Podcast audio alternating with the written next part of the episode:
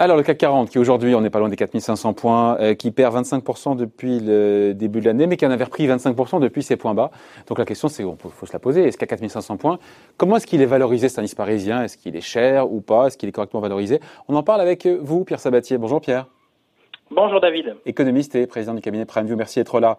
Bon, est-ce qu'il est chèrement valorisé? Comment est-ce qu'on fait à l'heure des banques centrales qui inondent de liquidités, euh, où les profits sont difficiles à estimer parce qu'on sait qu'ils vont chuter fortement cette année, mhm. mais pas, on ne sait pas de combien. Comment est-ce qu'on fait pour euh, reprendre le, le boulot d'un analyste qui est de se dire, bah, tiens, euh, il y a 40 valeurs dans le CAC 40, est-ce qu'au global, comment est-ce qu'elles sont valorisées par rapport au passé, par rapport aux perspectives de, croissance future des, des bénéfices? Vous en pensez quoi? Alors, euh, la valorisation, vous savez, en fait, la valeur, c'est presque, c'est pas une question en fait scientifique, c'est une question presque philosophique. Euh, oh, tout de suite les grands mots là. mais, non, mais, moi je vous parle du PER, je vous parle de ratio course sur bénéfice par action. Est-ce qu'on est, je sais pas, à, 16 par rapport à la moyenne historique, par rapport au taux d'intérêt, par rapport encore une fois au, profit à venir? Vous me voyez venir quand même. oui, mais la réalité, c'est que la réalité, c'est que vous pouvez utiliser en fait ces chiffres-là, mais mais ce ne sont que des que, que, des références, que des référentiels, il faut les, utiliser tels quels, parce que n'oublions pas quand on achète des actions ou des entreprises, euh, plus exactement, on n'achète pas les entreprises pour ce qu'elles ont fait, ou même pour ce qu'elles font, mais pour mais j'ai envie qu'on mette des maths, Pierre, j'ai envie qu'on mette des maths de la rationalité dans un marché qui est assez, euh, qui est très tourmenté, même si bon, voilà, on a, on a refait la moitié du chemin par rapport à la baisse. Hein. Alors, euh, alors après derrière, ça dépend en fait là aussi sur les ratios de valorisation. De quoi parle-t-on euh, Si on regarde les bénéfices qui qui sont prévus, on va dire pour 2020, effectivement, les niveaux de valorisation actuels sont sont relativement élevés, euh, voire même ont dépassé en fait ceux qui étaient euh, ceux du début d'année, puisqu'on réatteint pour la première fois en fait des niveaux qui n'avaient plus, plus été atteints en fait depuis maintenant 2000 en 2002. En termes de quoi, pardon En termes de quoi, Pierre? En termes de PER, en termes de PER. Et, ce que, et ceci est vrai pour le CAC 40, mais aussi parce que le CAC 40, aujourd'hui, les entreprises euh, du CAC 40 sont c'est dans des entreprises internationales, donc on utilise plutôt en fait euh, comme indice de référence en Europe l'Eurostox, à savoir euh, mmh. l'indice qui représente l'ensemble en fait des entreprises, des grosses entreprises de la zone euro, ou aux États-Unis pour le S&P 500.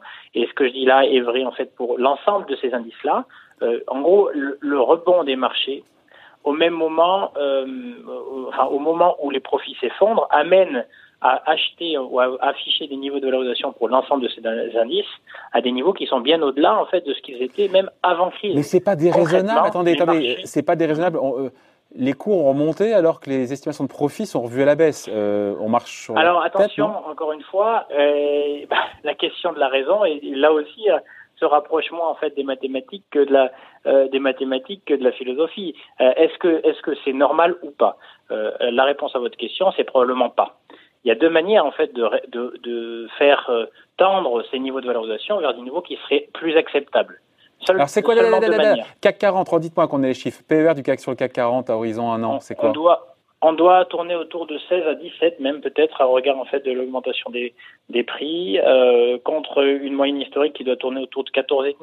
On était à, à 16, 15,5, 16. Donc on est cher. Le marché, l'indice parisien est cher au regard de sa moyenne de PER historique. Après, est-ce qu'il faut regarder l'histoire alors que les taux d'intérêt sont très très bas? Est-ce que, euh, est-ce que les estimations de profit à venir sont bien pricées? Alors, Exact. Alors, la question, elle est là, en fait. Elle est pas, là, aujourd'hui, elle paraît chère par rapport aux, profits qui sont réalisés en 2020.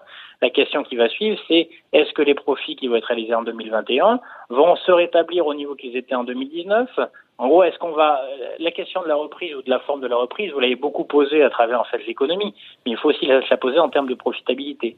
Aujourd'hui, les investisseurs estiment que le choc, en gros, la baisse des profits sera limitée à 2020 pour retrouver en 2021 des niveaux qui seront euh, grosso modo ceux. Et pourquoi pas? euh, C'est un pari, c'est un pari, mais pourquoi pas? Alors, maintenant, la question à se poser, c'est qu'il y a deux choses. Soit les niveaux de valorisation euh, vont se normaliser à travers la baisse des prix c'est-à-dire que les marchés financiers vont baisser, soit parce que les prévisions de bénéfices vont maintenant remonter.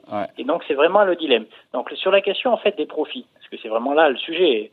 Euh, dans la mesure où il faut garder beaucoup d'humilité dans une période en fait dans laquelle en fait on ne maîtrise pas un certain nombre de paramètres, même beaucoup de paramètres. Premièrement, euh, c'est très compliqué d'imaginer que les profits vont revenir au niveau d'avant-crise pour une raison toute simple. En faisant l'hypothèse que les consommateurs finaux se remettent à consommer comme avant qui est plutôt une hypothèse, euh, vous le conviendrez, plutôt optimiste, hein, pas du tout conservatrice. Voilà, on oublie tout ce qu'on a vécu là et on revient en fait au même niveau de consommation qu'auparavant. Eh bien, en 2021. ça, ça veut dire qu'en gros, le chiffre d'affaires en 2021, c'est-à-dire que le chiffre d'affaires, en gros, n'a pas subi de coup, il n'y a pas de séquelles associées à la crise sanitaire. Donc ça, c'est vraiment une hypothèse plutôt là optimiste. Alors, même si on fait cette hypothèse, cette hypothèse optimiste-là, il n'est pas dit du tout que les profits reviennent au même niveau qu'avant. Tout simplement pourquoi Parce qu'il y aura un avant et un après-crise aussi dans la manière dont les entreprises vont devoir adresser la demande des consommateurs finaux. Et vous le voyez dès à présent. Euh, aux États-Unis, d'ailleurs, c'est assez intéressant de regarder euh, Home Depot, qui, qui est un gros distributeur sur tout ce qui est en fait euh, petite fourniture pour l'immobilier. Vous voyez quoi? Mais les chiffres qu'elle publie sont intéressants, à savoir que le chiffre d'affaires a monté même. C'est-à-dire qu'en gros, les gens continuent à consommer, mais le coût en gros, les charges que doit assumer l'entreprise ont elles aussi beaucoup plus augmenté, ce qui fait que vous avez un chiffre d'affaires qui a augmenté, mais des profits qui se sont passés.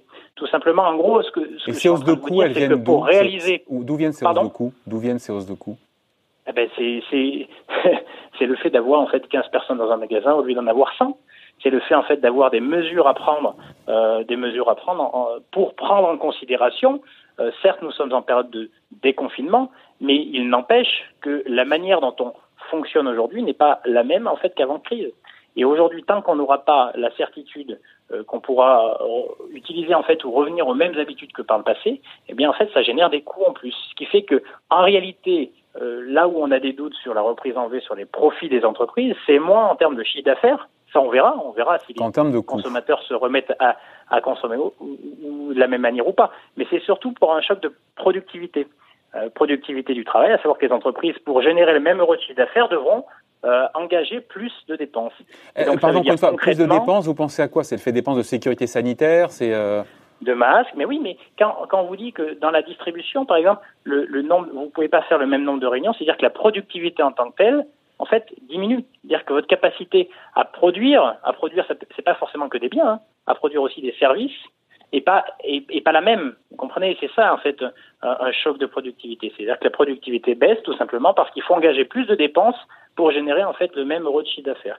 Et donc d'une certaine manière, notre sujet, c'est plutôt de se dire c'est pas les profits vont monter ou baisser, c'est dire est-ce que les taux de marge pourront se maintenir au niveau qui était les leurs Et là vous avez un doute. Et là vous avez. Et là on a un doute.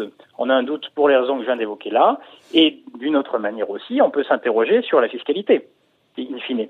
C'est-à-dire que euh, pour, pour euh, supporter, on va dire, toutes les mesures d'urgence qui, étaient, qui ont été prises, euh, quelle évolution de la fiscalité demain? La fiscalité, voilà, pour éponger en fait la dette qu'on a générée pour faire face à la crise que nous venons vivre, on peut aussi s'interroger sur le traitement fiscal des entreprises qui pourrait, elles aussi, contribuer à faire diminuer le taux de marge nette des entreprises. Donc le vrai sujet, il est surtout là. Est-ce qu'aujourd'hui les, les investisseurs ont bien pris en considération le fait qu'il est peu probable qu'on retrouve les mêmes niveaux de marge qu'avant crise, et même si, Eureka, hein, il faut, euh, on est en période de déconfinement et en fait les choses progressent, il n'empêche qu'il est peu probable que les entreprises, que les entreprises européennes comme américaines retrouvent les mêmes niveaux de marge qu'avant crise. Donc, eu égard à tout, égard ce qu'on vient de dire, eu égard à tout ce qu'on vient de dire, à la question les indices boursiers sont-ils trop bien valorisés? La, réponse, est oui. Et oui, à vous écouter. La réponse est oui, si on estime que le, le, la moyenne des niveaux de valorisation historique est une référence qui reste une bonne référence, oui. Et c'est une bonne référence ou pas? Euh, Aujourd'hui, oui, c'est une bonne référence. C'est une bonne référence.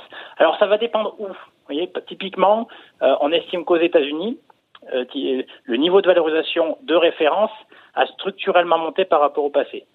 Pourquoi? Parce qu'en fait, l'économie américaine et les entreprises américaines ont évolué dans le temps. C'est-à-dire qu'aujourd'hui, la composition sectorielle de l'indice américain est très tournée vers euh, des secteurs d'activité, voilà, qui sont des secteurs en fait d'avenir. Donc naturellement, c'est logique que les indices américains se payent plus cher que par le passé, parce que à l'intérieur de ces indices, vous avez des valeurs de, de grande valeur. Oui, mais en même temps, en temps aux États-Unis, Pierre, aux États-Unis, euh, sur 2021, les analystes attendent 25% sur le S&P de hausse des profits. On se dit, wow, après une chute vertigineuse sur 2020, 25%. Euh, après, il y a un effet de base. Vous me direz qu'il y a un effet de base aussi par rapport. Alors, à moins 20% en 2020, plus 25% en 2021 ce que je viens d'évoquer pour l'Europe est bien sûr en fait enfin, c'est le même mécanisme en fait aux États-Unis. Et d'ailleurs, faut pas, faut pas, même si on ergote, hein, et on aurait aimé que les marchés européens remontent plus que les marchés américains, ça a été l'inverse.